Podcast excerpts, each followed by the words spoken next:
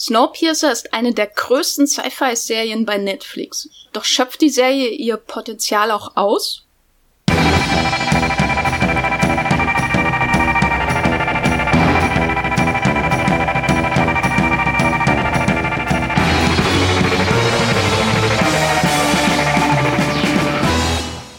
Hallo und herzlich willkommen hier bei Streamgestöber, dem Moviepilot-Podcast über alle Filme und Serien, die man in Deutschland streamen kann, ob bei Netflix, bei Amazon Prime, in den Mediatheken der großen Sender, bei Join oder ganz woanders. Ähm, wir reden heute über Snowpiercer, aber bevor ich überhaupt weiterrede, wollte ich nur darauf hinweisen, dass wenn ihr sofort zum Hauptthema voranspringen wollt, dann äh, findet ihr die Timecodes in den Show Notes in eurer Podcast-App. Springt weiter, überspringt alles und dann seid ihr sofort beim Thema. Ich bin hier verbunden in Streamgestöber mit meinen Kollegen, dem Serienexperten, man könnte fast schon sagen Serienkiller, Max Wiesler. Hallo Max. Hallo, liebe Grüße aus dem Tail hier. Ich bin die Jenny Jecke und außerdem bin ich hier verbunden über ein nicht näher genanntes Tool äh, von einem großen Konzern mit dem Streaming-Experten Hendrik Busch. Hallo Hendrik. Hallo. Wie geht's? Wie steht's? Alles in Butter? Äh, Chuchu. Ähm, ja, nee, ich bin äh, bereit für die große Fahrt äh, mit dem Snowpiercer durch eisige Gefilde. Ja. Genau, wir haben äh, uns hier voll äh, gegessen mit Proteinregeln und Rattensnacks, um uns einzustimmen auf diesen Podcast über Snowpiercer, die Serie, nicht den Film, äh, bei Netflix. Aber bevor wir dazu übergehen, Max, äh, möchtest du noch was zu Steady erzählen? Aber liebend gerne. Äh, wir machen das ja alles super liebend gerne für euch äh, draußen, der Hörer. Und wenn ihr uns mögt und unterstützen möchtet, gibt es jetzt noch mehr Streamgestöber von uns. Die Andrea und ich haben nämlich auch so eine kleine extra Bonusreihe gerade aufgemacht, wo wir über queere Themen reden und wir gucken auf Filme und Serien aus einem queeren Blickwinkel. Äh, und in der ersten Folge zum Beispiel, da knöpfen wir uns schon direkt das MCU vor, also nichts kleiner als das.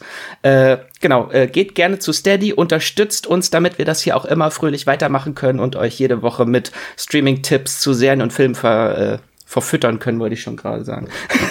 hm, wir verfüttern unsere Hörer. Ihr wisst, was ich meine. Was habt ihr denn äh, zuletzt gestreamt? Hendrik, fang du, doch, fang du doch mal an. Ich habe so eine ähm, HBO-Serie aus dem Jahr 1999 angefangen. Ihr habt vielleicht schon mal von gehört. Äh, das ist äh, Die Sopranos äh, ähm, ja, da geht's um einen, ähm, einen, einen Mobster äh, mit Selbstzweifeln äh, in der Midlife-Crisis. Ähm, ja, eine unfassbare ähm, Bewertung bei Movieplot habe ich mal geguckt, äh, ähm, 8,8. Nee, ist auf jeden Fall ein Geheimtipp. Äh, könnt ihr euch gerne mal angucken. Nein. Äh, endlich, ja. endlich, endlich empfiehlt mal jemand diese Serie. Ja, ne? Die hat's wirklich nötig. Ja, also die, die kann man bei Sky Ticket streamen und ich bin letztens einfach mal das Programm durchgegangen. Da gedacht, ach, das ist, ich bin gerade nicht so zufrieden mit dem, mit dem aktuellen Serienprogramm. Und dann dachte ich mir einfach mal, dann kann ich mir mal so einen Klassiker vornehmen. Und ich habe echt jetzt gerade schon echt großen Spaß daran. Das ist viel witziger, als ich gedacht habe. Ähm, doch, habe mir das viel schwerer vorgestellt alles. Ja. Ich habe äh, zuletzt Horror gestreamt bei Amazon Prime und zwar äh, den Film Crawl, ein Horrorfilm von Max, wie spricht man ihn aus? Alexandre Ach, Ach Aja? Aja? Aja? Aja? Okay, äh, der ja Horrorfans ähm, absolut äh, ein Begriff sein sollte. Qual ist jetzt kein super harter Horrorfilm oder so, eher so eine Mischung aus ähm, ja Katastrophenfilm und äh, ähm, Alligator-Action auf engstem Raum, sag ich mal. Es geht um eine junge Frau, die inmitten eines Hurricanes äh, ihren Vater äh, äh, besucht, schaut, ob er okay ist. Äh, dann werden beide in dem Crawl Space, also sowas wie ein sehr matschiger Keller, äh, eingesperrt, mehr oder weniger durch die wachsenden Fluten in ihrer Umgebung und auch ein paar Alligatoren spielen eine bissige Rolle. Mehr muss man eigentlich gar nicht zu der Story sagen. Kaya Scodelario, die ich spätestens wegen Skins äh, sehr mag, äh, spielt die Hauptrolle und die gegen ähm, Alligatoren äh, kämpfen zu sehen, ist schon ein absoluter Grund, den F äh, Film zu schauen. Der streamt aktuell bei Amazon Prime und es ist wirklich äh, nicht gerade weltbewegend, aber sehr sleek, einfach ähm, und effektiv äh, gemacht. Die Effekte sind gut, die Darsteller gut und die Nutzung des Raums äh, sehr klaustrophobisch äh, angehaucht. Vielleicht gerade das Richtige jetzt für diese Zeit, wo wir alle zu Hause sind. Hm. Hoffentlich nicht in Hurricanes. Max, was hast du gestreamt? Ja, äh, passend zum frostigen Thema gerade und wenn es draußen sowieso zu heiß ist, kann man auch ein bisschen Abkühlung gebrauchen. Ich habe eine Doku geguckt bei Disney Plus, äh, ist jetzt gerade seit dem 10. Juli gibt es die Eiskönigin 2 bei Disney Plus und da gibt es eine große Making-of-Serie dazu, die diesen sperrigen Titel hat, Wo noch niemand war, das Making-of von Die Eiskönigin 2. Der schönste Doku-Titel überhaupt. äh, und äh, da wird halt dieser ganze Schaffensprozess von dem Film äh, erzählt. Und auch wenn man jetzt mit dem Film erstmal gar nicht so viel anfangen kann, vielleicht äh, lohnt sich die Doku auf jeden Fall, wenn man mal wissen möchte, wie so ein großes Mammut-Animationsprojekt überhaupt entsteht und wie anders der Schaffensprozess von einem Animationsfilm ist im Vergleich zu einem Spielfilm.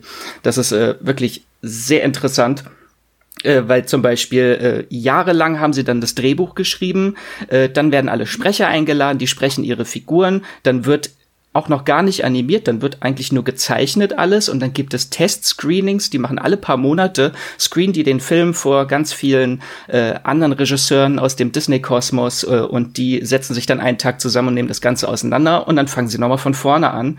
Äh, und das Ganze hat so einen riesen Prozess und die Animation kommt wirklich erst kurz vor knapp. Ich dachte so, dass dieser Film hat irgendwie vier Jahre lang äh, gedauert, den zu machen. Und davon war echt nur so das letzte Drittel alle reingepowert und alles animiert. Also es ist wirklich sehr spannend zu sehen, wie dieser äh, Film entsteht.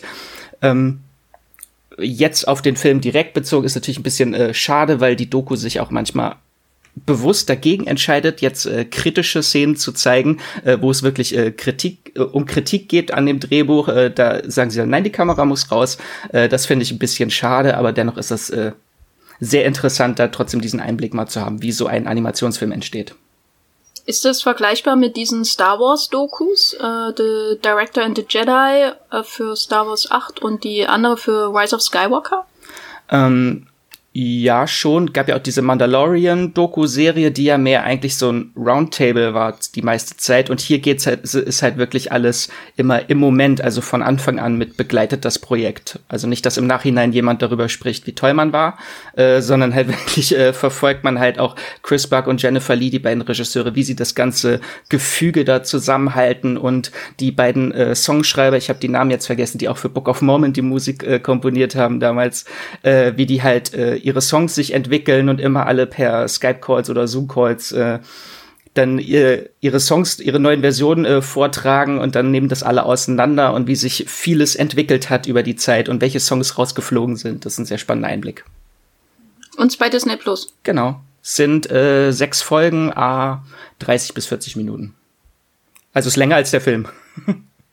Na, da habt ihr, liebe Hörer, ja ein volles Programm, würde ich sagen. Erstmal schnell Sopranos durchgucken und dann die Eiskönigin-Doku und äh, als äh, äh, Garnierung dann Qual. So, jetzt geht's aber auf zum Hauptthema Snowpiercer, ähm, die Netflix sehr, beziehungsweise ist ja eigentlich kein echtes Netflix Original, das sollte man vielleicht als Kontext nochmal sagen. Wir werden das zwar jetzt immer mit im Zusammenhang mit Netflix erwähnen, aber eigentlich wurde die Serie ja in Auftrag gegeben von dem amerikanischen Kabelcenter TNT. Ähm, in Deutschland läuft's bei Netflix. Ähm, zum Kontext, wir hatten schon mal eine, einen Seriencheck zu Snowpiercer hier bei Streamgestöbern, dem Max und ich über unseren ersten Eindruck spoilerfrei ähm, von dieser Serie gesprochen haben. Das heißt, wenn ihr unsicher seid, ob ihr sie überhaupt schauen wollt, dann ist das hier nicht der Podcast für euch, weil wir gehen jetzt sehr tief auch in die Story hinein von Snowpiercer. Ähm, ich würde euch empfehlen, wenn ihr noch keine Minute davon gesehen habt und spoilerfrei reingehen wollt, dann hört euch erstmal den Seriencheck an. Denn wir äh, haben den folgenden Podcast jetzt so aufgebaut, dass wir zuerst über spoilerhaltig über die ersten fünf Folgen sprechen und dann äh, machen wir einen Cut und reden über die zweiten fünf Folgen, also die zweite Hälfte der Serie, ähm, also beziehungsweise ihrer ersten Staffel, um dann auch wirklich spoilerlastig auf das Finale einzugehen. Ich muss sagen, bei Movieplot hat Snowpiercer, und da habe ich, musste ich heute wirklich schlucken, eine wirklich fatale Bewertung für Serien, was wahrscheinlich daran liegt, dass sie auch noch nicht vollständig ist, dass auch noch nicht so viele Bewertungen gibt, aber es ist eine 5,7, oh, was was wirklich äh, mega erschütternd ist, um das mal zurückhaltend auszudrücken. Weil normalerweise, wenn Leute so viele Stunden in eine Serie investieren, dann ähm, müssen sie das ja vor sich selbst rechtfertigen und geben mindestens eine 6 oder eine 7, selbst wenn es ihnen nicht so doll gefällt. 5,7 nicht sehr gut. Die Kommentare bei uns sind auch nicht besonders doll. Also da steht dann sowas wie von Cherubium äh, geschrieben, Snowpiercer beginnt interessant und wird von Minute von zu Minute langweiliger. Der ähm, oft liest man auch was zum Vergleich äh, zum Kinofilm von Bong Joon-ho, der ja zusammen mit dem Comics aus Frankreich ähm, die Grundlage für diese Serie bietet und im Vergleich zum Kinofilm wird halt oft gesagt, der Kinofilm ist besser und so weiter. Ähm, Miss Jupiter hat auch in einem Kommentar das Fazit gezogen. Kann man sehen, muss man aber nicht. Ich bin bis jetzt noch nicht sehr überzeugt, aber wegen den guten Darstellern und einigen spannenden Szenen, die immer mal wieder eingebunden werden, bleibe ich am Ball. Ich muss sagen, mir ging es beim Schauen am Anfang ähnlich. Ähm, wir werden aber sicher da noch über die Details reden. Spoilerfrei, erstmal die Frage an euch beide. Ähm, was ist eure Einschätzung von der Serie? So euer Eindruck. Ihr habt das jetzt alles gesehen. Wie würdet ihr euren Eindruck von Snowpiercer spoilerfrei in einem Satz zusammenfassen? Max, vielleicht magst du anfangen. Ein Satz mit vielen Kommas. 1001 Kommas. Äh, ich finde, Snowpiercer ist, hat sehr interessante äh, gesellschaftskritische Ansätze, ein sehr cooles Worldbuilding, wie dieser Zug gestaltet ist und die ganzen verschiedenen Klassen und Gesellschaftsschichten, die sich dort entwickelt haben. Aber im Großen und Ganzen ist es dann doch eher eine durchschnittliche, unterdurchschnittliche Sci-Fi-Serie äh, und nicht das große erhoffte Highlight. Ich würde auch sagen, ich liebe den Plot und hasse, nee, andersrum, komplett andersrum. äh, Hab mich gerade schon gewundert erst. ja, ja, nee, ich liebe, oh Gott, das wird bestimmt mal außer Kontext zitiert. Nein, ich liebe den Zug und hasse den Plot. Hendrik, was sagst du? Äh, ich glaube, dass das Konzept äh, den Plot und alles andere total erstickt. Also ich glaube wirklich, die, die Serie ist einfach ähm, wirklich zerbricht an, an, ihr, an ihren Ideen so ein bisschen und an den, an dem einem Konzept des Zuges und äh, allem, was ihr gerade auch schon gesagt habt. So ein bisschen, das ist, glaube ich, das Problem. Ja. Wie würdest du denn das ähm, Konzept so zusammenfassen? Also, was ist das Erfolgsrezept dieser Serie, wenn es denn, wenn sie denn einen hat? Ähm, also das Konzept ist ja erstmal wirklich einfach, dass da jetzt ein Zug ist, der ähm, durch eine weltweite Einöde ähm, kriecht ähm, und wirklich darin eben auch eine, eine, eine Weltgesellschaft versammelt, ähm, die aus irgendwie allen möglichen Menschen, die es eben auf der Welt gibt, zusammengesetzt ist. Äh, der ist ständig in Bewegung ähm, und der Zug bildet in seinen Ab Abteilen und seinen Waggons eben ähm, so, so, so ein, ein, Querschnitt der Gesellschaft ab. Und ähm, das alles findet dann eben auf engstem Raum statt und äh, führt natürlich zu Konflikten. Äh, ja, das ist, glaube ich, so ungefähr das Konzept der Serie.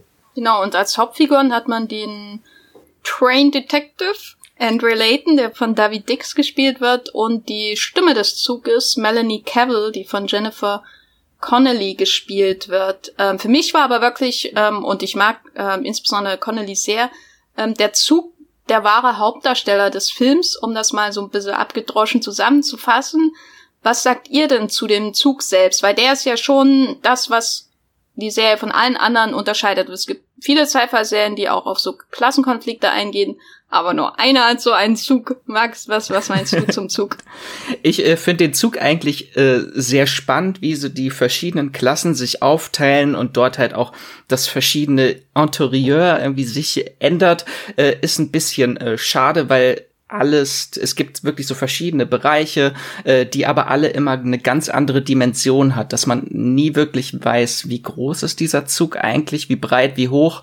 Äh, das sieht man leider nicht so wirklich. Da verliert man auch ab und zu die Orientierung, dass man auch manchmal jetzt nicht ganz weiß, bin ich jetzt gerade in der zweiten Klasse oder bin ich in der dritten Klasse, weil die Handlung immer sehr viel hin und her springt.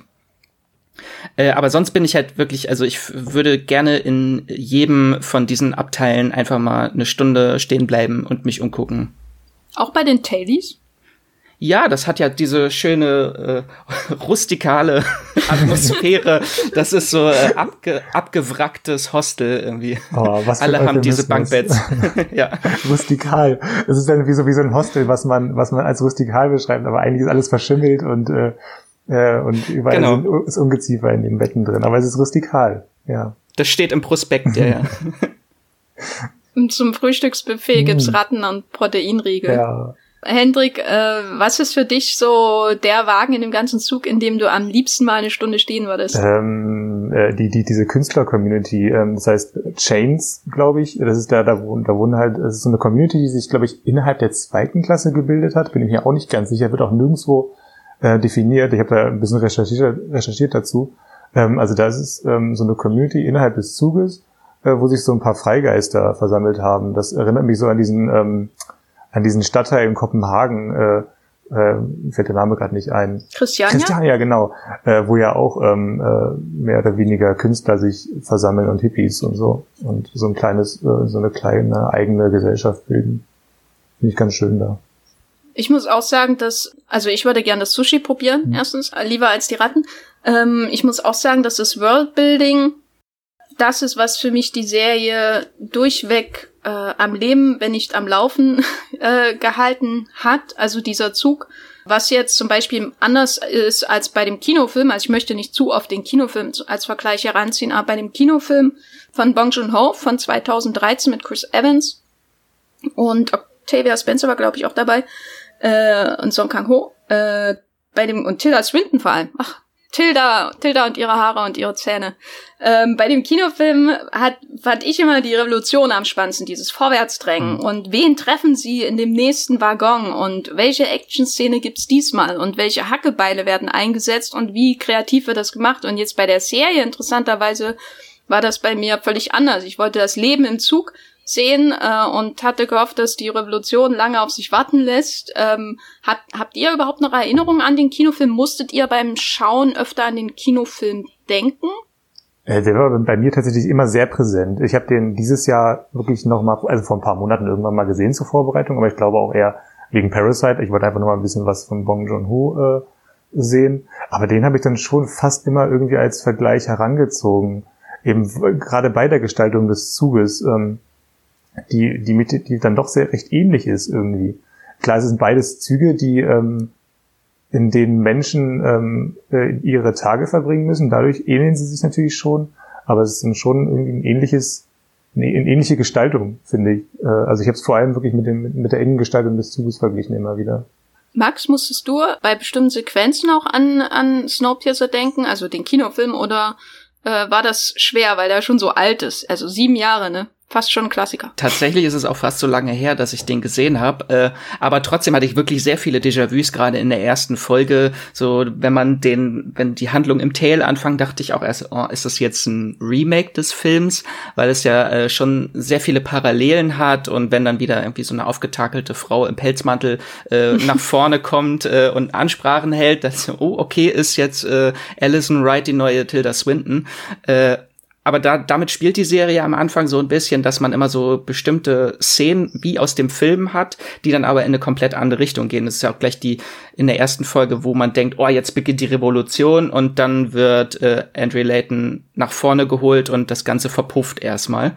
Das sind halt so ein paar schöne Haken, die die Serie schlägt oder halt äh, wie Menschen gefoltert werden im Snowpiercer, indem die Hände aus Luken nach draußen gehalten werden, die dann vereisen und abgeschlagen werden. Das ist ja auch im Film gewesen.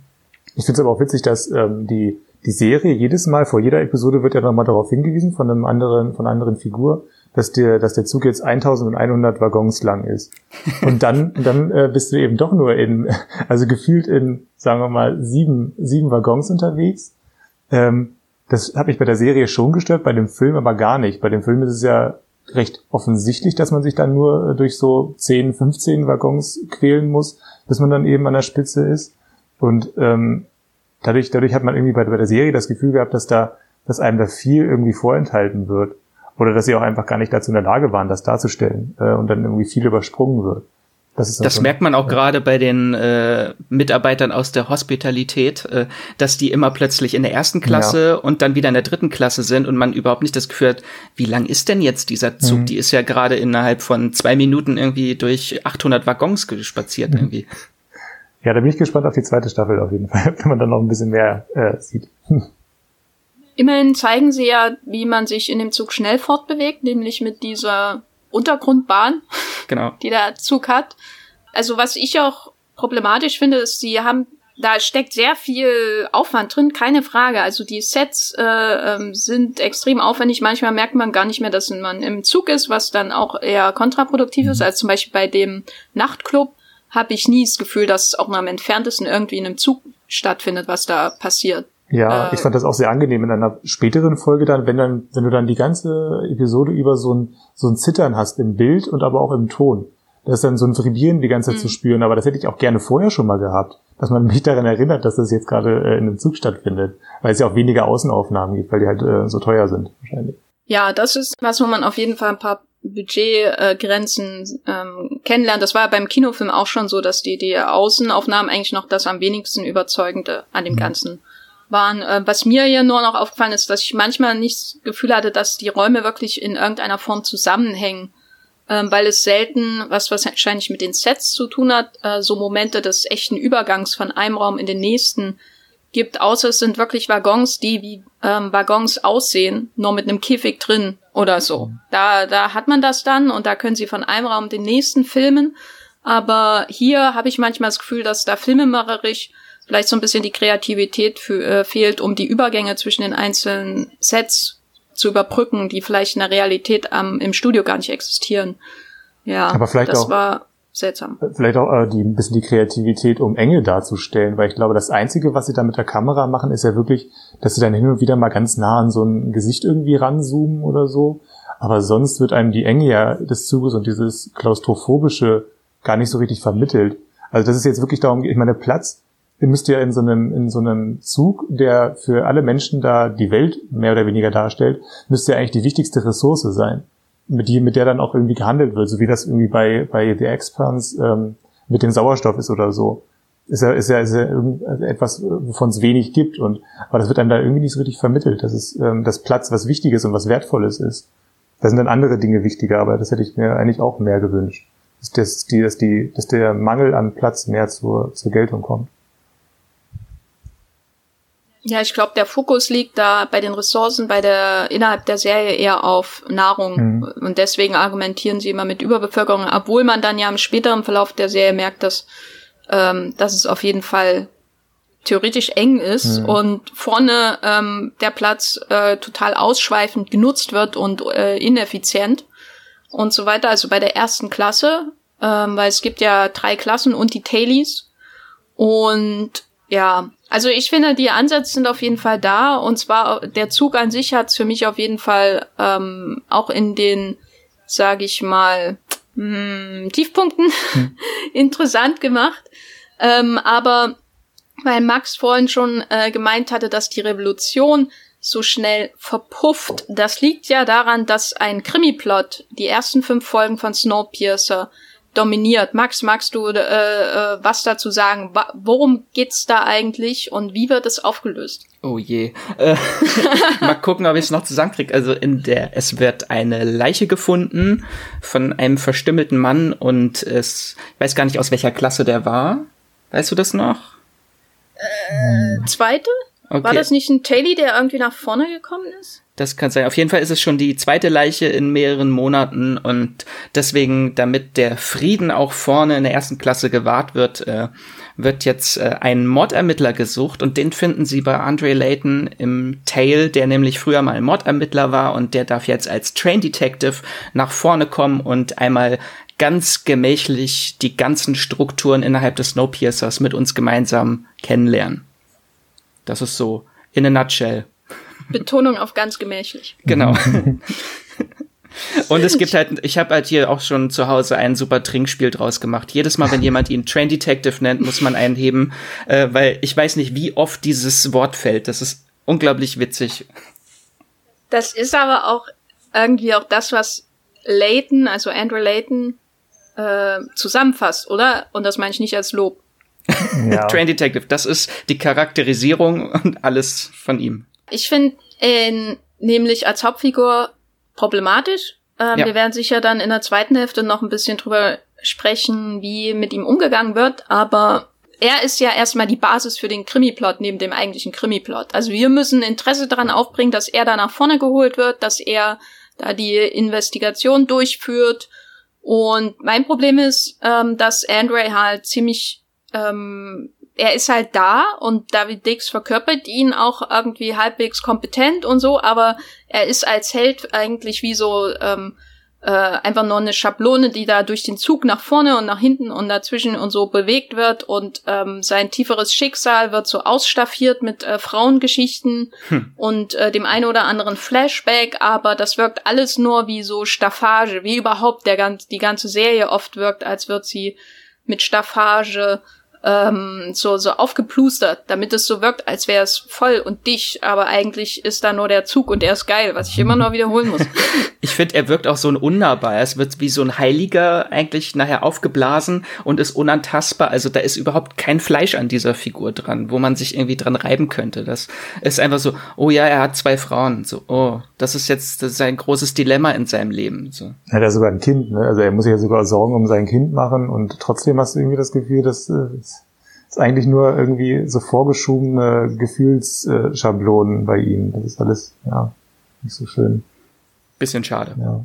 Wenn also schon der Detective nicht so spannend ist bei einem Krimi-Plot, ja. was liefert dann der Krimi-Plot? Hendrik, ich glaube, du hast eine Meinung dazu. Ich, ich, weiß nicht, wie ich drauf komme. Ja, nee, also der, der, der Krimi-Plot hat natürlich eine, eine, eine, eine, einen Sinn und Zweck. Und eigentlich, da geht's ja bei ihm wirklich nur darum, dass wir ihn quasi so als Avatar nutzen, um dann den Zug kennenzulernen während der ersten fünf Folgen.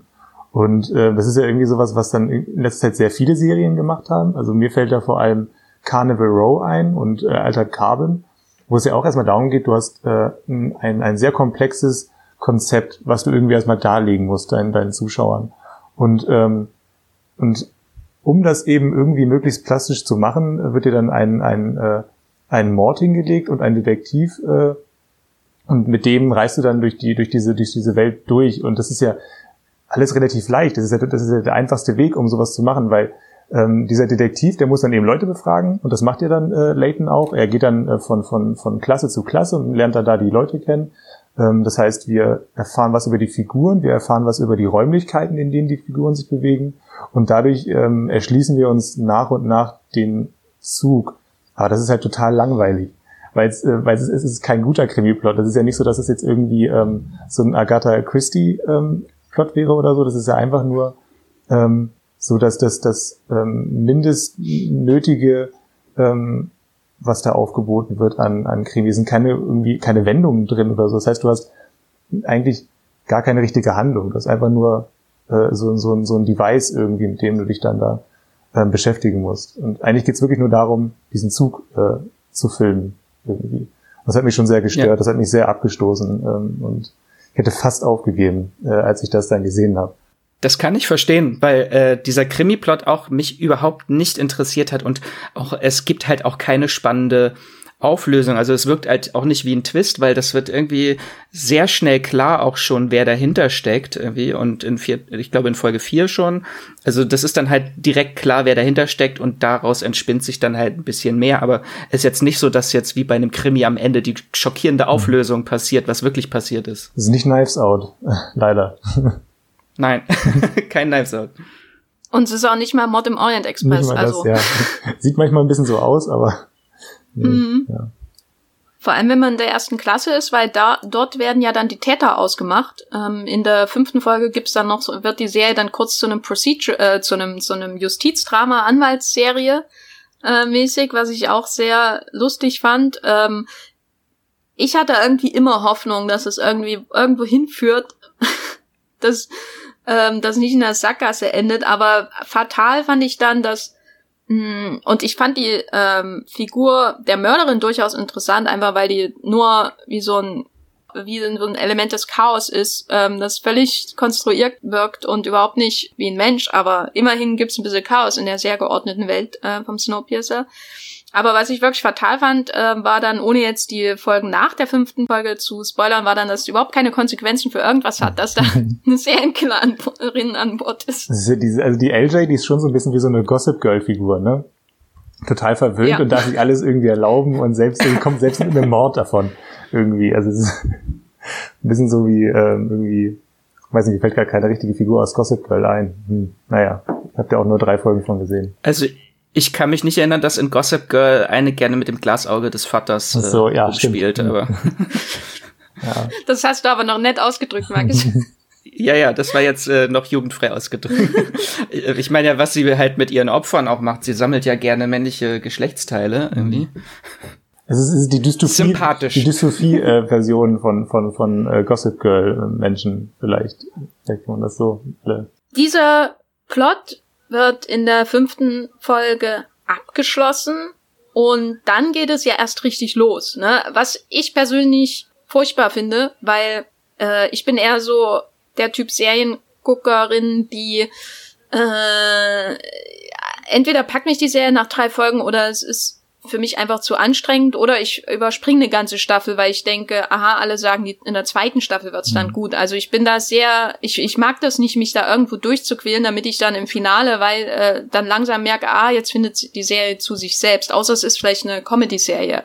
Aber selbst bei Parks and Recreations habe ich die erste Staffel übersprungen ähm, nach einer Folge, weil ich dachte, nee, das tue ich mir jetzt nicht an. Wenn ich eh weiß, dass die Serie erst in der zweiten Staffel zu sich selbst kommt. Hendrik, du hast gemeint, du hättest beinahe abgebrochen. Ja. Wegen des Krimi-Plots. Gab es denn ähm, irgendwann einen Wendepunkt oder hast du es ausschließlich für die Arbeit weitergeschaut? also um, um ehrlich zu sein, habe ich es dann wirklich nur ausschließlich für die Arbeit weitergeguckt. Aber es hat sich dann doch gelohnt, äh, weiter zu gucken zumindest. Weil, weil die Serie, dann, weil der Zug dann eben dann doch äh, Fahrt aufnimmt. Äh, und, und die Handlung auch, ja, ich glaube, das wird nicht das letzte äh, Wortspiel gewesen sein, ne? Nee es lohnt sich schon auf eine Weise weiterzugucken. Ähm, ich glaube, es liegt aber auch einfach daran, das ist ja auch so ein, so ein Seriending. Man gewöhnt sich irgendwie so ein bisschen an die, an das Setting und möchte dann doch irgendwie ganz gern zurück, zurückkehren.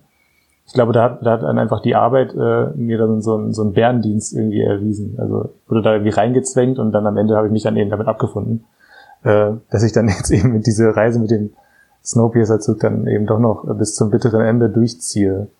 Ähm, und dann wird's ja auch irgendwann spannend. Und das ist dann eben die, ähm, nach dem, nach der Supreme Court äh, Folge passiert dann ja was. Genau, wir kommen jetzt zur zweiten Hälfte der ersten Staffel von Snowpiercer und jetzt geht's natürlich um die harten Spoiler. Das heißt, wenn ihr noch nicht fertig seid, dann ähm, würde ich sagen, springt jetzt ab von dem Zug.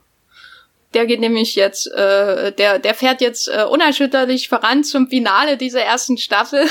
Das ich ich kann einfach nicht. Das Finale war. Ich, ich sag später was dazu. Aber wir wollen ja ähm, hier jetzt die Serie nicht einfach nur ähm, die ganze Zeit runter machen, weil ich muss auch sagen, es gab Elemente, die mir ähm, sehr gut gefallen haben. Das zeigte sich dann vor allem in der zweiten Staffel, weil ich war zwar äh, in der zweiten Hälfte der äh, ersten Staffel, weil ich war zwar super enttäuscht äh, von der Auflösung dieses ganzen Mörderplots, aber das war dann auch irgendwie wie so eine Erleichterung. Und dann hatte ich das Gefühl, die Serie fokussiert sich jetzt auf das, was sie will. Ähm, dann kamen erstmal noch ein bis eineinhalb langweilige Folgen und dann ging es so richtig los äh, mit, mit Snowpiercer.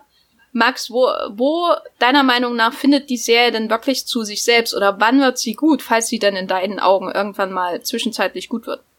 Also so den äh, Spannungshöhepunkt hatte sich für mich, glaube ich, in äh, Folge 8, als dann wirklich auch äh, Melanies Geheimnis, was wir ja eigentlich schon die Auflösung seit der ersten Folge wissen, dass das halt äh, rauskommt, äh, dass es den Mr. Wilford, den eigentlichen äh, oder den gedachten Zugerbauer und die Stimme des Zuges, der, der über allem schwebt, quasi der, der Gott für die ganzen Gäste, äh, dass er gar nicht existiert oder gar nicht mehr an Bord ist, sondern äh, Melanie Cavill diesen ganzen Zug leitet seit Beginn und auch die Ingenieurin des Zuges ist, die ihn steuert und das Ganze erdacht hat, diese ganzen Ressourcenmanagement und so. Äh, und als dieses Geheimnis dann äh, rauskommt, dann da ist für mich halt so der Knoten geplatzt, wo es dann wirklich spannend war, weil sie ist auch so die Figur, an der ich mich aufgehangen habe oder äh, die mich halt durch die Serie gezogen hat, eher als äh, Leighton.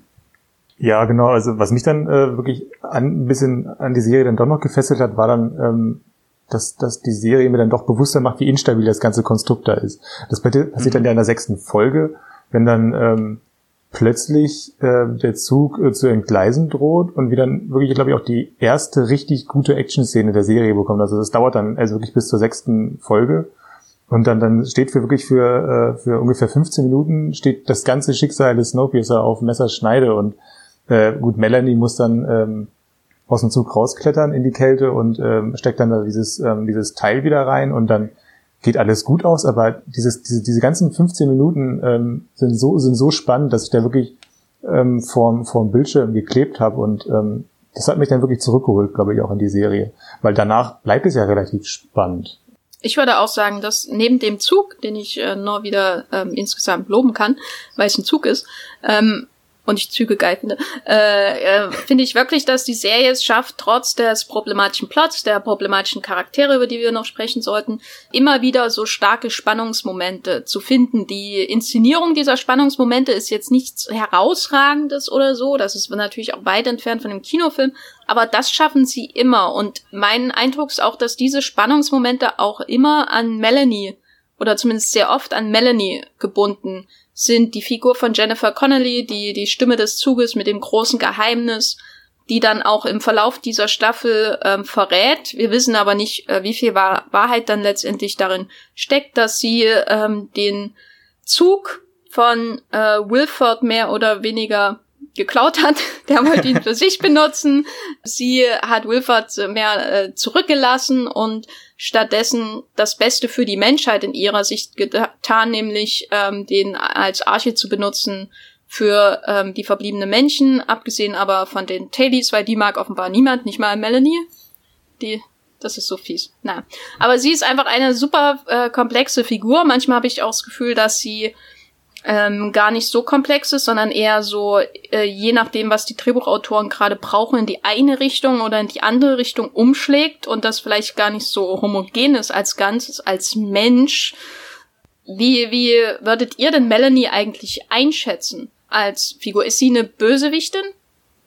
Hm, sie ist mehr so eine Anti-Heldin für mich. Also ich finde, sie äh, sagt ja schon recht früh, als sie Andre Layton durch den Zug führt, dass das Ganze nur so ein ganz schmales Gleichgewicht ist, dieses Machtgleichgewicht äh, im Zug oder das Ressourcengleichgewicht äh, und sie halt äh, dieses äh, nachhaltige Konzept halt in die Zukunft tragen möchte und dafür halt ähm, sich in moralische Abgründe auch manchmal stürzen muss, äh, um dieses Gleichgewicht aufrechtzuerhalten. Und das finde ich halt äh, sehr spannend an ihrer Figur.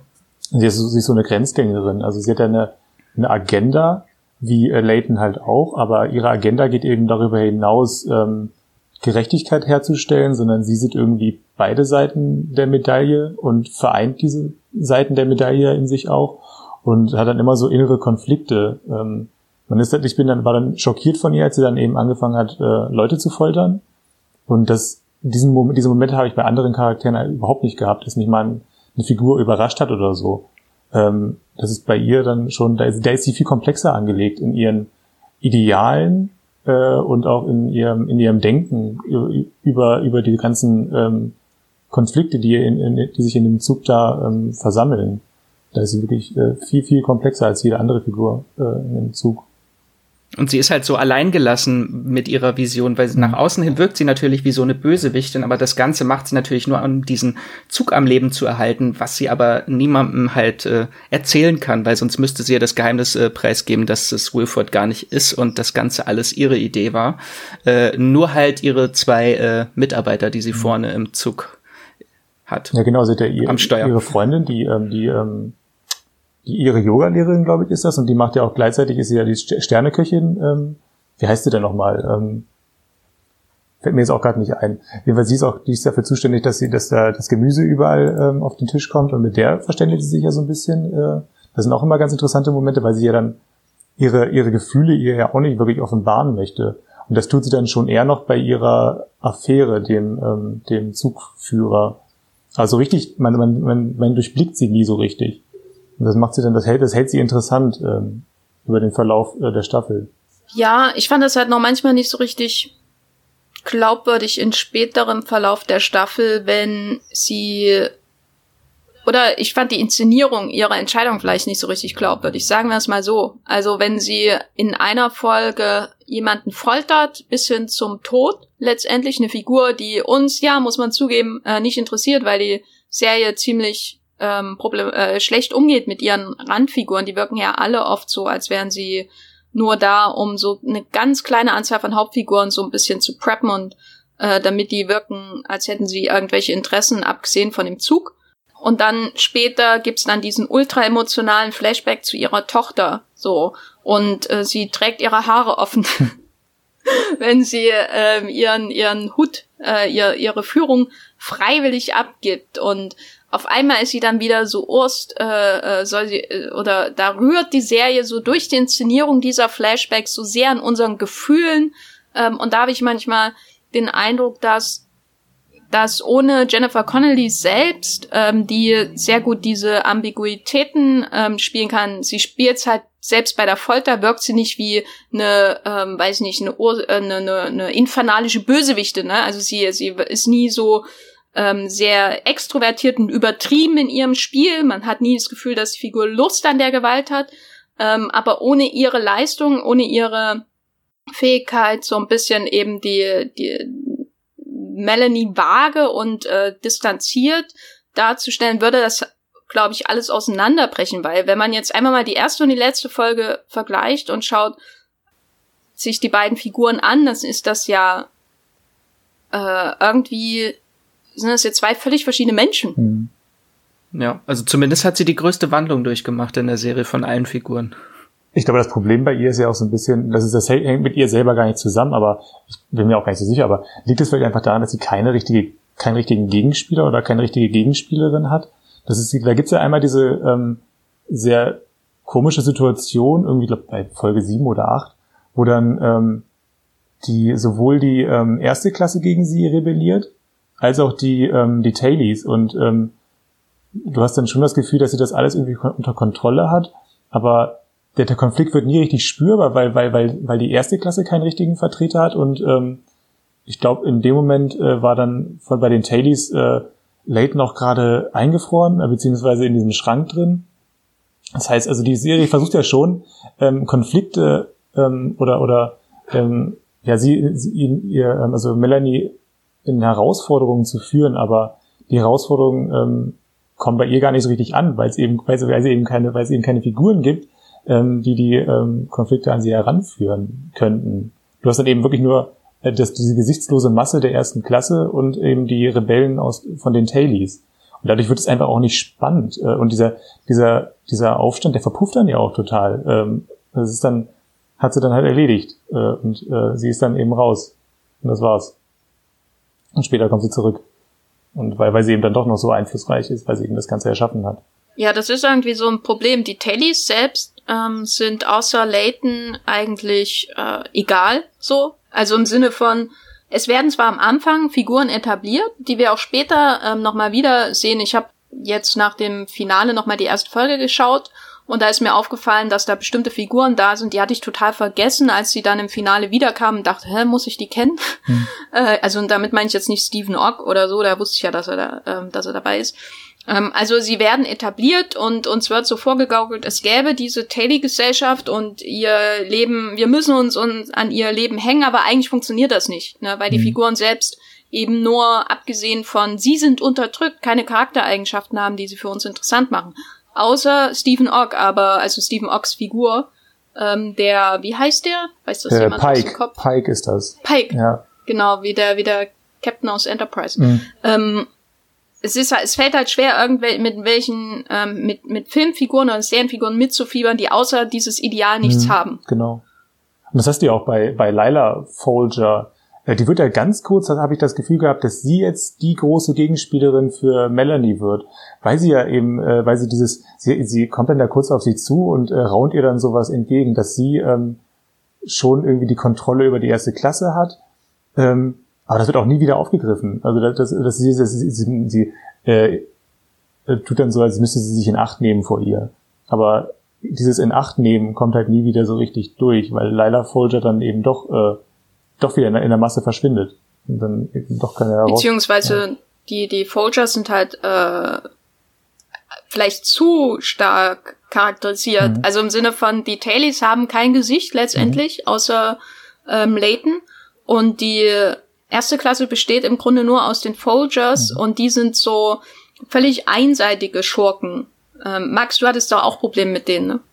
Ja, ich fand die auch nicht so interessant, weil, also sie selbst haben ja keine wirkliche Macht, also sie sind ja jetzt nicht groß bedrohlich, nur wenn sie halt ihre Allianz mit dem Zugmilitär da schließen und sagen, wir wollen jetzt diesen Aufstand im Keim ersticken und äh, den Rest des Zuges vergasen.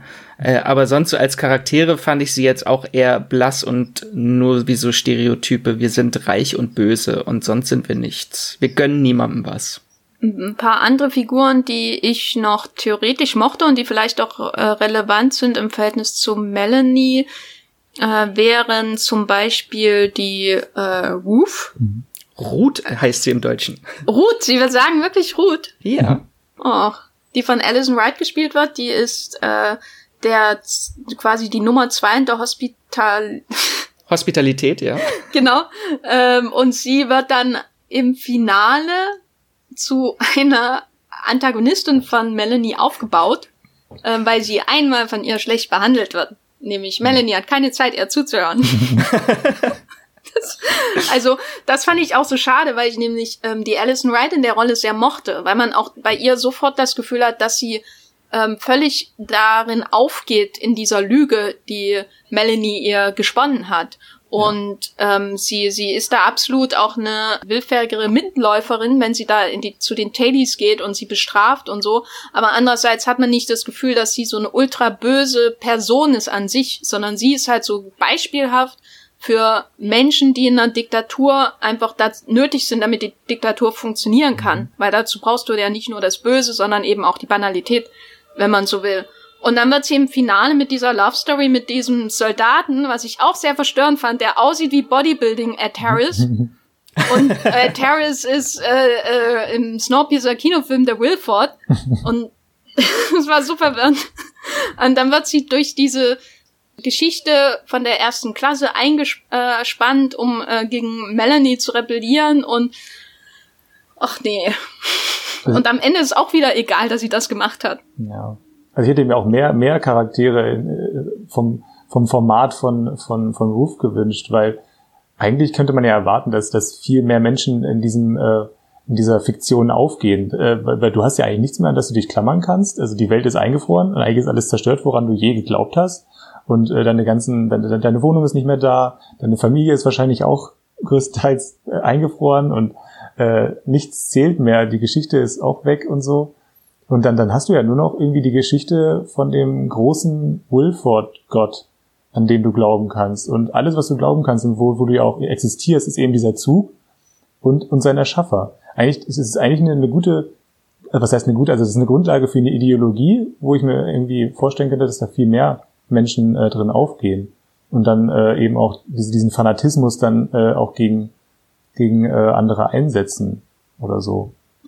Aber das merkt man bei den anderen gar nicht so richtig. Äh, die sind dann doch eher passiv. Das fand ich eigentlich nur bei, äh, bei Ruth dann ja. sehr spannend am Ende, weil sie ja eigentlich die Wahrheit erfährt, aber Melanie Cavill hat dieses diesen Gott erschaffen und der ist eigentlich, auch wenn er gar nicht existiert, so wie alle ihn sehen, äh, ist er trotzdem größer als ein, ein Mensch. Also mhm. er, diese, der Glaube an ihm ist halt größer und dieser blinde Fanatismus, den sieht man dann halt in Ruth, dass er ja. trotzdem sagt, äh, nein, wir machen das für Mr. Wilford. Da muss ich aber auch sagen, ähm, diese Ansätze in der Auseinandersetzung mit der Frage, wie funktionieren eigentlich solche Systeme, und das macht ja dieses Konzept von Snowpiercer eigentlich aus. Das ist ja, dass das wie so eine Petrischale ist, mhm. von ja. einer, ähm, eine zugförmige 1001 Wagen lange Petrischale von einer Diktatur.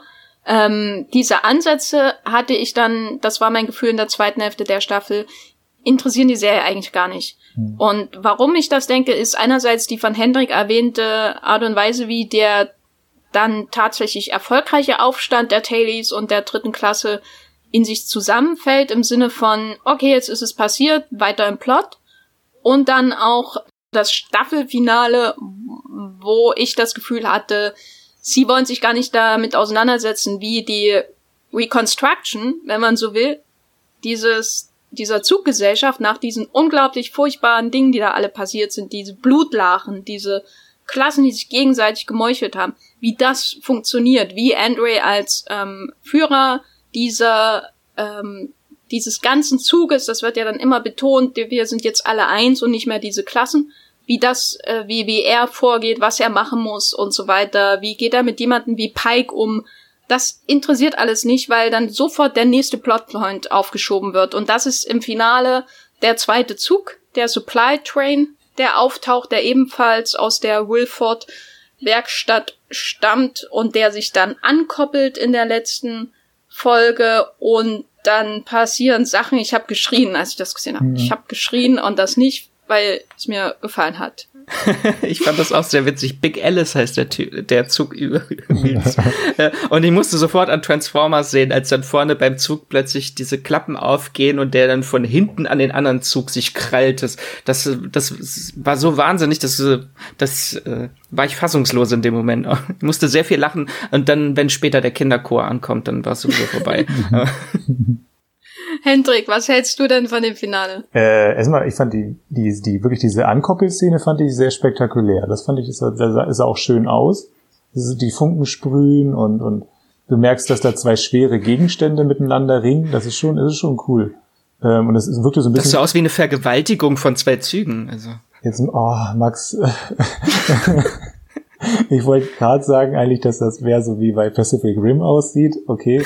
ähm, ja, aber Pacific Rim, das, ist, hat, auch, das hat ja auch homoerotische, ähm, ach nee, das ist alles jetzt falsch. Äh, nee, also, wie, also, die, also die, Streichen wir das. Ja.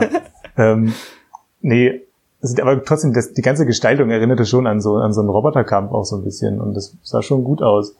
Ähm, was dann eben danach passiert, was dann darauf, also hinter dem, hinter der Tür zum Vorschein kommt, das ist dann noch eine ganz andere Sache. Erstmal die Szene davor ist halt extrem spannend, ähm, äh, weil du dann eben wirklich ungefähr fünf, 15 Sekunden warten musst, bis dann diese, diese, dieses, diese, diese Tür endlich aufgedreht ist. Das ist dann, ähm, wie bei der Bekanntgabe bei The Masked Singer oder so, wenn du dann warten musst, dass dann endlich, dass dann endlich der, ähm, der, der, das Faultier endlich enthüllt wird. So habe ich, so hab ich mich gefühlt. Das war also der, der zweitspannendste Moment des Jahres ähm, bislang für mich. Äh, ja. Aber ich glaube, zu der, äh, zu der Enthüllung selber könnt ihr mehr sagen, weil ich glaube, ich habe da nicht so viel gefühlt ähm, wie ihr in dem Moment. Ich möchte nur bestätigen, dass ich die Szene auch ultra spannend fand. Es gab zwei für mich ultra spannende äh, Momente in der Serie, weswegen ich sie jetzt auch nicht komplett verreißen kann. Zwei Momente. Einerseits der Moment, in dem Melanie beinahe hingerichtet wird, obwohl ich mir weil, weil ich dann überlegt habe, machen die jetzt ein Game of Thrones? Wollen die uns schockieren? Und gleichzeitig wusste ich aber, nee, wenn, dann wäre das wahrscheinlich eher im Finale und nicht jetzt schon. Und dann dachte ich, nee, das machen die doch garantiert nicht. Jennifer Connelly ist garantiert bei der zweiten Staffel dabei. Vielleicht habe ich diesen Satz sogar schon in der News von Variety gelesen mhm. und es verdrängt. Aber ich dachte wirklich, oh mein Gott, was, was passiert jetzt? Hoffentlich töten sie nicht äh, Jennifer Connellys Figur, weil ich hänge an der und die ist einer der Gründe neben dem Zug, warum ich das überhaupt schaue auch wenn ich die Figur jetzt nicht perfekt finde äh, in, in der Art und Weise, wie sie geschrieben wird. Und der zweite Moment war diese schweißige Enthüllung, äh, wenn sich das äh, W zum M dreht, glaube ich, äh, im Finale. Ähm, und ich hab, ich, ich saß wirklich auf der Kante meines Betts, als ich das angeschaut habe, mit meinem niegelneuen, Fer niegelnagelneuen Fernseher, der sich sicher darüber gefreut hat, dass ich ihn so intensiv anstarre. Und dann steht da dieses Balk. ich kann es nicht anders sagen. also ich war, das, also ich bin ja, mir fällt so manchmal so, so schwer, mich so stark in Serien zu investieren, gerade wenn ich so offensichtlich Probleme damit habe. Aber ich kann mich nicht erinnern, wann ich das letzte Mal bei einem Serienerlebnis so geschrien und einfach nur gedacht habe, gebt mir meine Lebenszeit zurück. Was zum Teufel? Ihr habt einen Zug. Warum braucht ihr noch ein Kind? Ein Zug ist doch geil. Ihr habt zwei Züge, noch besser. Ähm, das macht mich glücklich. Warum muss dieses Kind, was erst, glaube ich, in einer Folge vorher intensivst von Melanie ähm, durch den Flashback quasi nochmal thematisiert wurde, was vorher nur so auf Bildern ab und zu ähm, zu sehen war und eigentlich gar nicht so wichtig, sag ich mal. Warum muss das jetzt da sein? Hättet ihr das nicht wenigstens für die zweite Staffel aufheben können? Es geht nämlich um, ich glaube, Alexandra. Mhm. Genau. äh, ihre Tochter, die tot geglaubt ist, weil Melanie sie zusammen mit ihren ähm, Eltern zurückgelassen hatte. Ihr Leben war ja dem Zug gewidmet. Sie dachte, sie hat jetzt die Aufgabe, muss diese Menschen mit dem Snowpiercer ähm, retten. Und zwei Dinge hat sie zurückgelassen. Einer Wilford, offenbar, wenn wir ihr glauben können. Und auch ihre Tochter, die sie deswegen ähm, tot äh, glaubte, ähm, gestorben in der Kälte von Chicago, war die Erwartung. Aber nein, sie ist in dem Supply Train äh, von Wilford. Der zufällig auch jetzt wieder in Chicago ist. Mhm. Ich glaube, glaub, Jenny, du hast dich wirklich genauso gefühlt wie, wie die Menschen bei The Masked Singer tatsächlich. Also weil, weil alle erwarten, dass da jetzt unter dem Faultier-Kostüm Stefan Raab ist und am Ende ist es Tom Beck.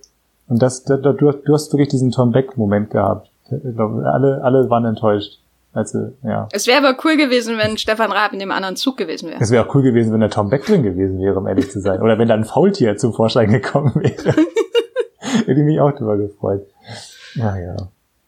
Also ich habe ich hab inzwischen, ähm, glaube ich, ich hab, mich hat das nicht so sehr angefasst, glaube ich, weil, weil, weil ich wie schon so sehr mit der Serie irgendwie abgeschlossen habe, dass mir das alles inzwischen egal war auch.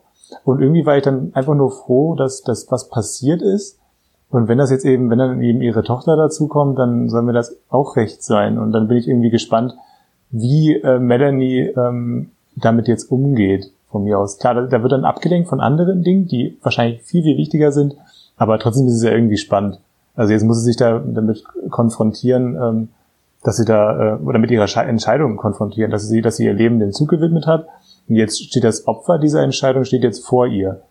Das verengt dann irgendwie so den, den, den, die, die Themenlage so ein bisschen. Und das ist ja, das haben wir ja vorhin schon angesprochen, dass sie sich eben für die Themen, die sie aufmacht oder die eigentlich für so ein Snowpiercer-Setting interessant wären, dass die dann so ein bisschen beiseite liegen. Aber trotzdem finde ich es irgendwie spannend. Wie wäre es, ich hätte andere Lösungen, glaube ich, lieber gehabt, aber kann damit leben. Ich war jetzt auch nicht so groß enttäuscht, weil mir war das eigentlich recht egal, wer da hinter der Tür stand. Ich habe mich viel mehr gefreut, dass es einen neuen Zug gibt und all die Fragen, die sich darauf daraus in meinem Kopf entsponnen haben, weil der Zug ist ja noch größer, noch breiter. Äh, sagen sie jetzt in jedem Vorspann Snowpiercer, wir sind 1999 Waggons lang.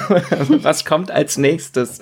Das, also das fand ich viel äh, spannendere Fragen als jetzt, oh, Alexandra Cavill, ja. Hm ich hatte so ein Gedankenspiel irgendwie, dass, dass, dass die nicht hintereinander so fahren, sondern nebeneinander und dass man da irgendwie so, so, so plötzlich so einen ganz breiten Zug hat vielleicht oder so. Das wäre eigentlich praktischer als ähm, ein noch längerer Zug, ne? Ja, das ist ja jetzt ein sehr spannender Moment, wo die zweite Staffel dann ansetzen muss, weil sie haben ja nur begrenzt Zeit, ich glaube 15 Minuten mhm. oder so, was sie gesagt hatte, bevor der Strom halt komplett ja. verbraucht ist vom Snowpiercer, dass sie gar nicht mehr anfahren können, weil äh, dieses Perpetuum mobile, mit dem der Zug läuft, wenn der Zug still steht, dann wird werden die letzten Batterien, die noch da drin sind im Zug, halt mhm. komplett leer gesaugt. Das ist wie und dann kann er auch gar nicht mehr starten und dann ver dann vereisen sie alle. Wie früher bei so einem Auto, ne? wenn du dann das Radio hast laufen lassen oder so und dann wurde plötzlich die Batterie bei deinem Auto dann äh, leer und du konntest nicht weiterfahren. So ist es jetzt gerade bei dem Snowpiercer-Zug. Ganz genau, ja. ganz genau.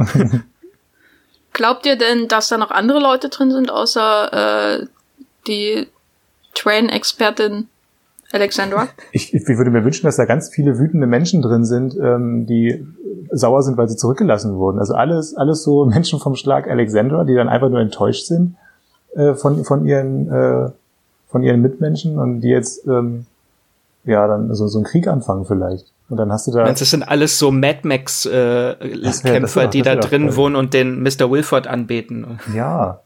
Also für mich wäre das irgendwie alles redundant. Äh, außer da sind ganz viele Papiermacher drin, weil davon fehlt ihnen ja jetzt einer.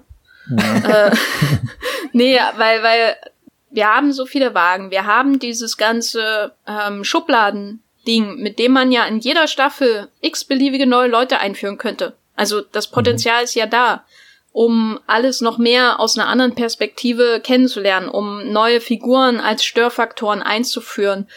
Ähm, deswegen sehe ich jetzt nicht, warum das schon in der ersten Staffel mit einem zweiten Zug mhm. ähm, quasi dasselbe erzielt werden soll. Das, das finde ich halt echt ein Problem, weil der Snowpiercer an sich als Potenzial für eine Story ist ja schon ähm, ein, ein richtiger Quell an Ideen. Man kann eine Serie machen nur über Action-Momente, man kann einen Krimi draus machen, man kann ähm, eine, eine Serie über Politik machen, aller Game of Thrones. und Intrigen und so weiter und so fort. Alles ist ja im Grunde möglich in diesem Zugsetting. Ähm, und wir haben ja nur einen Bruchteil von den Sets gesehen und jetzt kommt schon der zweite Zug. Was wollen, wie wollen die das denn toppen? Mhm. Äh, kommt da noch ein dritter? Kann der Zug äh, auch äh, außerhalb von Schienen fahren und so weiter? Also das äh, so früh schon so viel Potenzial zu verschießen, finde ich halt ein bisschen problematisch. Ja, und halt, wir haben ja eine komplette Gesellschaftsstruktur kennengelernt, die dann in der vorletzten Folge halt komplett aufgebrochen wird. Ist quasi Anarchie und jetzt könnte Demokratie dort herrschen. Aber bevor wir überhaupt sehen, was dann aus dieser ganzen Rebellion entsteht, wird jetzt nochmal ein komplett neuer Zug angedockt, wo nochmal eine komplett neue Gesellschaft drin ist. Das finde ich halt ein bisschen schade. Das macht diesen ganzen Klassenkampf so ein bisschen äh, nichtig, weil am Ende müssen sie sowieso alle zusammenarbeiten gegen einen anderen Zug wahrscheinlich. Das ist ja so ein bisschen so eine Ausgangssituation wie bei, ähm, wie bei The Walking Dead, ne? Also bei The Walking Dead hast du ja auch, ich glaube, die erste Staffel geht sieben Folgen und dann, dann lernst du dann auch sechs, sechs Folgen. Folgen. Da lernst du dann erstmal die, ähm, die, die, die, ähm, die Grundcharaktere kennen, so, so ein Grundstock an Figuren, die du dann auch den Rest der Serie ähm, verfolgst und ein paar sterben natürlich weg. Äh, und dann, aber irgendwann kommt dann ja auch eine, eine neue Gesellschaft. Ich glaube, das passiert dann in einer zweiten Staffel schon, dass sie dann dass sie dann eben auf den auf die Farm kommen. Und in der dritten Staffel ähm, kommt dann ja diese diese viel größere Stadt in, äh, äh mit dem Governor dann. Also das genau Woodsbury. Ich meine, also dieses, dieses Konzept kennt man ja schon irgendwie von anderen von anderen Apokalypsen-Serien, dass dann irgendwann eine andere Gesellschaft dazukommen muss. Deswegen sehe ich es jetzt nicht zwangsläufig als Problem, weil bei The Walking Dead hat das auch funktioniert, dass sich dann die Gesellschaften gegenseitig befruchtet haben irgendwie und dass dann ähm, ja schon neue Konflikte dazugekommen sind, aber dass dann irgendwie die, die alten Figuren darunter jetzt nicht unbedingt leiden. Wir wissen ja nicht genau, wie sie jetzt damit umgehen. Also wie, wie groß die Rolle da spielen wird oder wie lange der Zug überhaupt dabei bleiben wird. Da bin ich jetzt schon noch gespannt, wie ja. sie damit umgehen werden. Vielleicht sind ein paar interessante Charaktere da. Ja. ja. oder nicht? Ja, oder der ist leer. Also oh Gott. ich stelle mir halt gerade die, ich stelle mir gerade die Welt vor, in der das Mädchen die ist, die den Zug führt und wie kommt's dazu? Mhm. Weil sie war, wie jung war sie, als sie zurückgelassen wurde? Sie war ja noch ein kleines Mädchen. Warum ist mhm. sie unbedingt die Zugführerin? Äh, und welche Gesellschaft hinter ihr hat das erlaubt? Das finde ich, das kann ich mir halt jetzt noch nicht irgendwie so vorstellen, ja. wie das funktionieren soll, wenn es wirklich in dem Zug eine andere Gesellschaft gibt. Ich würde mir sowieso so oder so gleich mal wirklich so eine so eine Folge wünschen oder von mir aus auch eine ganze Staffel, aber erstmal jetzt also einfach mal so eine so eine Prequel-Folge, das auch auch gerne irgendwie ähm, als erste Folge der zweiten Staffel, wo es dann wirklich nur darum geht, um den äh, Onboarding-Prozess von, vom Snowpiercer. Das finde ich total spannend, wenn man einfach mal sieht, wie ist das alles passiert. Das ist so eine Folge, die brauche ich jetzt irgendwie auch als Aufklärung und ein bisschen mehr Kontext zu haben noch und nicht immer nur so, so vage Rückblenden. Also da, das würde mir gut gefallen. Ja, ähm, ich wünsche mir auch noch mehr gute Sachen in der Serie. Äh, ein, ein so ein Ding, also wo ich das Gefühl habe, da hat sie sehr sich durch ihre Plotbesessenheit so, falls es hinter mir klopft, falls ihr irgendwas hört oder bohrt, äh, hier gebohrt wird, keine Ahnung. Jetzt mhm. haben sie meine Nachbarn entschieden, ihre Wohnung umzumodeln, keine mhm. Ahnung warum. Wo sie sehr sich ihr sich selbst ein Bein gestellt hat, war eben so ein bisschen dieses oder was vielleicht auch absolut zufällig war, äh, diese Aktualität, die die Serie äh, jetzt in Corona und äh, Black Lives Matter Zeiten hat. Ich glaube, ein Teil kann man hätte man äh, im genaueren Umgang mit den tatsächlichen politischen Situationen dem Zug und den Konsequenzen der Handlungen von Menschen in diesem Zug, also zum Beispiel von Melanie, aber auch von Leighton oder von der Revolution selbst, hätte man, ähm, glaube ich, noch mehr ausarbeiten können. Also es gibt immer so Referenz oder ich sag mal Anwandlungen irgendwie ähm, an die, die, die aktuellen Gegebenheiten, die ja nicht erst seit diesem Jahr so sind, sondern die, diese Vorstellung von Polizeigewalt und so, das war ja auch lange vor Bestellung der Serie ein großes Thema in den USA. Da gibt, wird immer so versucht, so ein bisschen in die Richtung zu gehen, ein bisschen kritisch zu sein und das hier in dieser Petrischale Snowpiercer so ein bisschen nachzustellen. Aber das, dadurch, dass man zum Beispiel kein Interesse dafür aufbringt, wie ähm, die, die Revolution dann ähm, so in den Alltag übergeht, weil, weil eben schon der, der Alltag vernichtet wird durch den neuen Zug. Ähm, dadurch verliert die Serie ihre eigene Aktualität, die sie haben mhm. könnte, ganz zu schweigen von den ganzen, der ganzen Frage, hier sind Leute isoliert, äh, aller Corona ähm, und, und treffen auf, auf irgendwelche fremden Menschen. Ähm, ja, habt ihr euch das habt ihr euch davon mehr gewünscht oder war das sowieso nebensächlich? Also jetzt gerade im Vergleich zum, zum Film ähm, habe ich mir da schon irgendwie mehr erwartet, weil ähm, du hast ja im, im, der Film, der ist ja so ein bisschen noch so in den Nachwehen des arabischen Frühlings auch dann ähm, in die Kinos gekommen. Ähm, und da hast du dann einmal dieses, das war die, diese eine Action-Szene, diese legendär, nicht legendär, aber diese sehr, sehr, doch recht berühmte Action-Szene in dem einen Abteil, wenn sich dann die ähm, relativ ähm, minder bemittelten, also äh, was, was die, was die Bewaffnung angeht, ähm, ähm, Rebellen sich den, den, diesen übermächtigen Polizisten entgegenstellen und dann einfach dieses, dieses Machtgefälle ähm, dargestellt wird, wo du dir dann wirklich Sorgen machst, ähm, überlebt da überhaupt irgendeiner von den Rebellen, wenn sie jetzt da in diesem, in diesem Raum gegen, in diesem engen Raum gegen die Polizisten antreten. Ähm, und dann wird noch das Licht ausgemacht und ähm, die, ähm, die Polizisten haben Nachtsichtgeräte. Und äh, diese, dieses Machtgefälle hast du, glaube ich, das habe ich in, in, in der Serie nie gespürt. Das Machtgefälle zwischen Autorität und, ähm, und, und Rebellen, beziehungsweise ähm, den, den, den, ähm, dem, dem Volk von mir aus. Ähm, ja, das, das schafft der Film besser als die Erinnere Serie. ich mich jetzt falsch oder gab es diese Szene nicht in der Serie auch? Ich erinnere mich da irgendwie dran, dass da auch so ein kleines Mädchen durchgegangen ist, während ja. sich die Tailies gerade mit den aber, aber, aber da, da hast du nie das Gefühl, dass, dass die ähm, Rebellen ähm, hoffnungslos unterlegen sind. Das, das meine ich ja eher so, so ein bisschen die, die Darstellung genau, des, ja. des Krieges. Das hatte ich, das hatte ich bei dem Film viel mehr. Da sind die wirklich, da, da hast du das Gefühl, die werden jetzt da einer nach dem anderen abgeschlachtet in dem Moment, wo dann eben das Licht ausgeht und ähm, die, ähm, die, die, äh, die Polizisten weiterhin sehen können.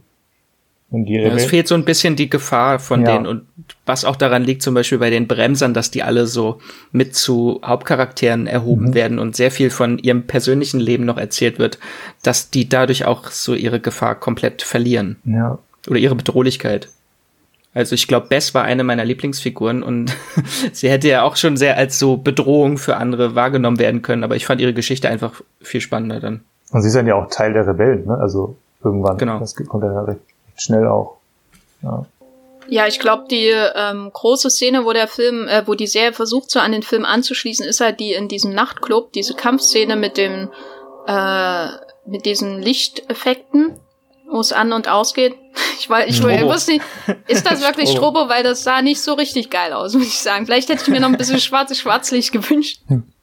Da, ja, da kann man gut sehen, wie ähm, die Inszenierung auch schwächelt, weil ich glaube, das, was Bong Joon-ho ähm, den, den Kinofilm äh, von Bong Joon-ho ausgezeichnet hat, ist, dass sie, dass er auch sehr effektiv in wenigen Minuten ähm, die Macht in einer Action-Szene darstellen kann. Mhm. Zum Beispiel, indem man die die Waffen äh, zeigt, genau. äh, die genutzt werden und die Auswirkungen. Hier hatte ich eher das Gefühl, alle prügeln auf sich ein und bei manchen wird ähm, der, der Finger abgehackt oder so. Ja, genau. Also du hast nie das Gefühl, dass da jetzt, äh, dass da jetzt irgendeine größere ähm, Macht gegen gegen gegen so, so gegen, gegen eine kleinere antritt. Und das ist immer recht ausgeglichen. Äh, und das ist ja irgendwie eigentlich eigentlich die, die falsche die falsche Herangehensweise an sowas. Ähm, ja. Und das drückt sich bei mir dann doch am meisten in den Action-Szenen dann fast aus. Davon abgesehen, dass es halt auch nie wirklich ähm, groß diskutiert wird zwischen den Figuren. Vielleicht noch bei den Folter, bei den Folterszenen vielleicht noch da. Du hast ja gleich am Anfang hast du ja diese Szene, wo dann ähm, äh, eine eine Figur dann ähm, amputiert wird, ne?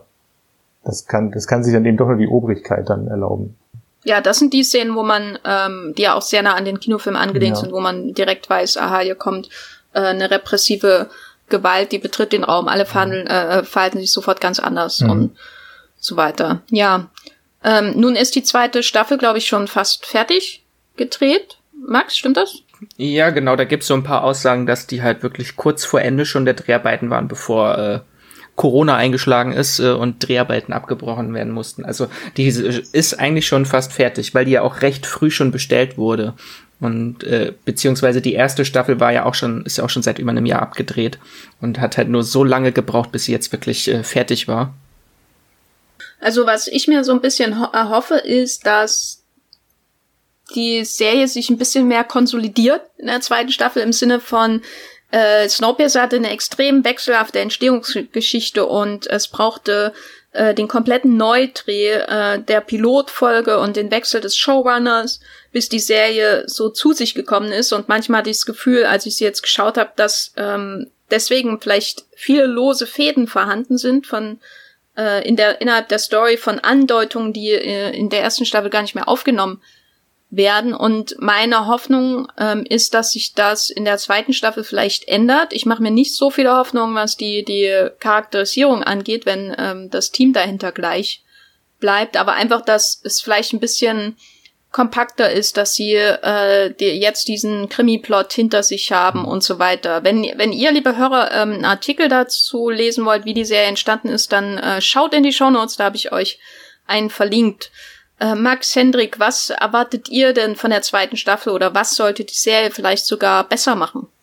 Mm, also ich hoffe jetzt auch, dass, dass die, dass die ähm, Macher vielleicht einen ähnlichen Prozess durchlaufen sind wie die Serie, also dass sie sich, glaube ich, über ihre Instrumente vielleicht einfach ein, ein bisschen ähm, klarer werden, also dass sie mehr mit dem umgehen können, was die, was die, was das ähm, Konzept hergibt. Ähm, dass sie, dass sie jetzt ein bisschen Ballast abgeworfen haben. Äh, dass dann, dass dann vielleicht die, ähm, die äh, Ideen, die ähm, aus dem, aus der, aus der, aus dem ersten Piloten äh, eingeflossen sind, dass die jetzt vielleicht dann irgendwie so ein bisschen ausgespült sind inzwischen.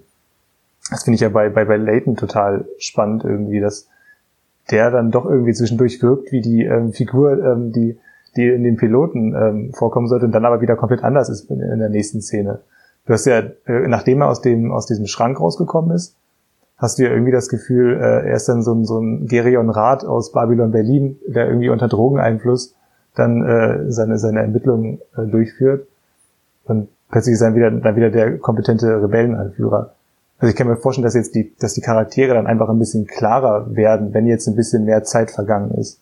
Aber ich glaube auch, dass, dass da wirklich noch, dass da viel, ähm, dass die Macher sich selber unklar waren, wie sie jetzt ähm, an die, an die, an die Serie rangehen. Ähm, ja, aber ich glaube, so richtig große Hoffnung mache ich mir da auch nicht. ja. Ich finde es halt ein bisschen schade, dass die Macher jetzt nicht auf die Kritik äh, aus der ersten Staffel heraus äh, agieren können, weil es halt mhm. ja schon fertig ist, die zweite Staffel. Das ist ein bisschen äh, schade. Ich hoffe trotzdem, äh, würde mir wünschen, dass die Serie noch mit ein paar mehr Genres experimentiert, wenn das das Konzept der Serie gewesen wäre, dass sie sagen, am Anfang machen wir einen Krimi-Plot und dann machen wir, versuchen wir noch ein bisschen Action und Courtroom-Drama. Also das Ganze immer an diesem einen Konzept mit dem Zug so verschiedene Genres mhm. zu erforschen, fände ich ganz spannend, glaube ich. Ähm, dieses ganze Gesellschaftskonstrukt spielt eigentlich jetzt ja keine Rolle, weil jetzt ist der Zug vereint und muss vereint gegen einen anderen äh, Zug äh, sich beweisen. Mhm. Ähm, ich finde es trotzdem spannend und werde die zweite Staffel auch gucken, weil ich wissen möchte, ist Mr. Wilford jetzt da und ich möchte endlich eine Antwort haben, warum dieser eine Typ aus der Schublade plötzlich Mandarin gesprochen hat. Also allein für diese Auflösung möchte ich die zweite Staffel gucken. Ich möchte die zweite Staffel auf jeden Fall auch gucken, hauptsächlich weil es zu wenig Zu Zugserien gibt auf der Welt ähm, und ich Mord im Orient Express schon sehr oft gesehen habe und auch verschiedene Verfilmungen. Irgendwann ist gut. Ich würde sagen, richtig stark empfehlen kann, kann ich die jetzt nicht, aber es ist auf jeden Fall eine Serie, die man auch nebenbei schauen kann, was ich sehr angenehm finde. Also ja. ich fühle mich nicht komplett meiner Lebenszeit beraubt, obwohl das Ende vielleicht von mir eine extreme Reaktion hervorgerufen hat. Es ist halt nicht die Blockbuster-Serie geworden, die, als die sie angekündigt war oder die erhofft war von den Fans, aber es ist trotzdem noch eine wirklich unterhaltsame äh, Sci-Fi-Serie, die man so nebenbei weggucken kann, die auch beim Sender Sci-Fi laufen könnte. Also ich glaube, das Potenzial gibt noch viel mehr her, auf jeden Fall. Ähm, und Vielleicht kommt da noch mehr, je langlebiger die Serie ist am Ende. Wie, wer weiß, wie viele andere Supply Trains es noch gibt, mhm. äh, Big und Small Alice's und was weiß ich.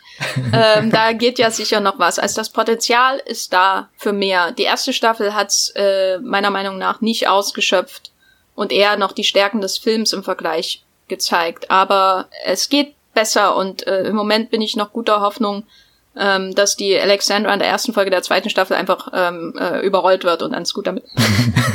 die Tür geht wieder zu, während sie drin steht. genau. so, wenn ihr ähm, Science-Fiction-Fans seid, liebe Hörer da draußen, dann kann ich euch noch weitere Streamgestöber-Folgen empfehlen.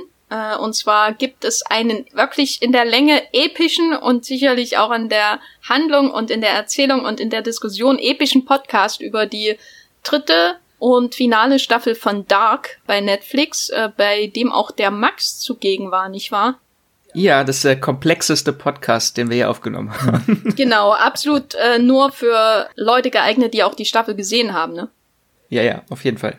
Weil wir, wir, wir erklären alles. Wir erklären alles, die komplette Serie, was hat alles zu bedeuten, wer ist mit wem verwandt, also danach seid ihr erleuchtet. So, lasst euch erleuchten von der Streamgestöber XXL-Ausgabe zu Dark. Ihr könnt auch, wenn ihr noch weitere Serien-Highlights sucht, äh, unseren Podcast hören über die 20 besten Serien zum Halbjahr 2020. Und wir haben auch, ähm, falls ihr äh, auch gerne im Weltraum unterwegs seid, nicht nur in Zügen, äh, eine Folge zur Star Wars Serie, Serie The Mandalorian aufgenommen, die ich euch auch empfehlen kann. Max, äh, Hendrik, wo seid ihr in den sozialen Medien zu finden? Äh, ähm, achso, ich, ja, ich, ich lasse dir den Vortritt. Okay. Ich, äh, ich bin bei Twitter unterwegs als Hokkaido-Kürbis, also wie das Gemüse. Und ähm, bei Moviepilot schreibe ich unter meinem äh, Klarnamen Hendrik Busch. Und äh, mich könnt ihr bei Instagram und Twitter kontaktieren und finden unter Wieselmax. Und bei äh, Moviepilot äh, könnt ihr entweder meinen Klarnamen Max Wieseler oder auch Wieselmax eingeben. Da findet ihr mich auch und ganz viele tolle Artikel. Ja, ich bin auch bei ähm, Twitter zu finden als Gafferlein mit Doppel F, weil ich immer Züge begaffe, während ich am Bahnsteig mhm. stehe. Und äh, bei Moviepilot als The Gaffer oder einfach Jenny Jecke. Da findet ihr mich auch. Und wie gesagt, wir haben auch schon einige Artikel zu Snowpiercer ähm, geschrieben und ein paar davon äh, findet ihr in den Show Notes dieses Podcasts. Ich möchte mich an dieser Stelle nochmal ganz herzlich bei allen Hörerinnen und Fans dieses Podcasts bedanken, denn ohne euch wäre Streamgestöber wirklich nicht machbar und wäre ja auch langweilig, wenn man so einfach äh, in ein Vakuum hinein redet, zwei Stunden über Tag. Mhm. Äh, dafür braucht man schon die Fans. Ähm, vielen Dank, dass ihr unserem Podcast treu bleibt. Wenn ihr ihn unterstützen wollt, dann geht das ganz einfach. Ihr könnt äh, bei Apple Podcasts nämlich Bewertungen und Kommentare hinterlassen und das äh, hilft uns dann im, wiederum im Ranking, wenn jetzt Leute zum Beispiel nach Serien ähm, oder Filmpodcasts suchen äh, in ihren Apps. Ähm, je besser die Bewertungen sind und je mehr es davon gibt, desto einfacher ist es, dass wir da von anderen Leuten gefunden werden und wir freuen uns natürlich auch persönlich, wenn ihr uns Feedback gebt in solchen Kommentaren. Wir lesen das. Wenn äh, wir freuen uns auch, wenn ihr uns Feedback äh, per E-Mails schickt. Die Details dazu findet ihr auch äh, am Ende dieses Podcasts oder in den Show Notes. Und wir freuen uns generell, wenn wir von euch hören. Vielen Dank, dass ihr zugehört habt. Äh, bleibt gesund, passt auf euch auf und streamt was Schönes. Das war die neue Folge Streamgestöber. Abonniert uns bei Spotify, Apple oder der Podcast-App eures Vertrauens und wir freuen uns auch ganz besonders über eure Bewertungen. Die Musik wurde aufgenommen und produziert von Tomatenplatten. Feedback und Wünsche gehen an podcast.moviepilot.de. Wie ihr mit eurer Sprachnachricht im äh, Podcast landet, erfahrt ihr in den Show Notes und unter www.moviepilot.de slash podcast.